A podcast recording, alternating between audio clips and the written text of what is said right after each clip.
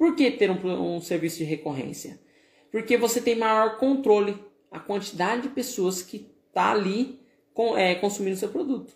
Se você nesse mês, você digamos, você tem 30 pessoas é, que assinaram o seu produto, se você conquista 10, no mês que vem você vai ter os 30 mais 10, 40. Então você já, já você já contava com um valor no mês ali, vai. Vamos chutar. Chutar baixo. Digamos que você contava 10 mil ali no mês. Entrou mais 10, opa, já foi para 10.400, sei lá.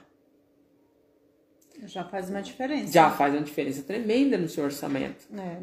Faz diferença na parte de se programar dentro da empresa gerir a empresa, de automatizar as cobranças. Sim, são pequenas mudanças, né? Que...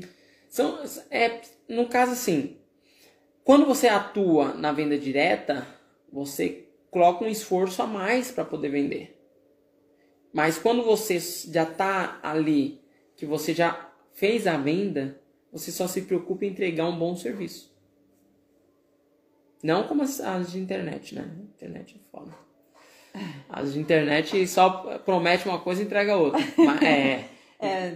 então acontece. É, pelo menos. Já fala que tem, é cinco, né? E nem tem ainda. É, então. Né? É, é importante ele focar no que ele pode entregar e entregar bem. E o cliente vai estar sempre próximo dele. E também ele, poder, ele pode estar embutindo um outro serviço. Fica mais fácil. Porque o cliente está consumindo todos os meses ali o produto dele e tá pagando o produto todos os meses. Uhum. É diferente quando você vende uma vez para o cliente e você precisa vender de novo para o mesmo cliente. E aí você tem que convencê-lo de novo. É mais esforço. É mais esforço. Então acontece, quando você tem essa concentração de atenção, você consegue é, melhorar o seu produto e é, vender um outro produto adicional.